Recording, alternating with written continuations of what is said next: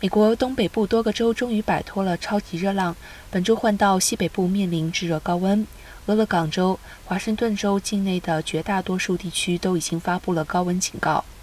气象预报显示，西北部本周气温将比平均温度高出华氏十度到二十度之间。预计周末之前都将处于酷热中，某些地点高温可能创下新高，甚至濒临危险程度。某些地区连续几天温度上看是华氏一百一十度。加州北部也将在高温酷热下发生在优胜美地国家公园附近的橡树大火还在持续燃烧。西北部未来几天热浪可能导致民众出现高温相关疾病，尤其是在户外环境工作或从事户外活动的族群。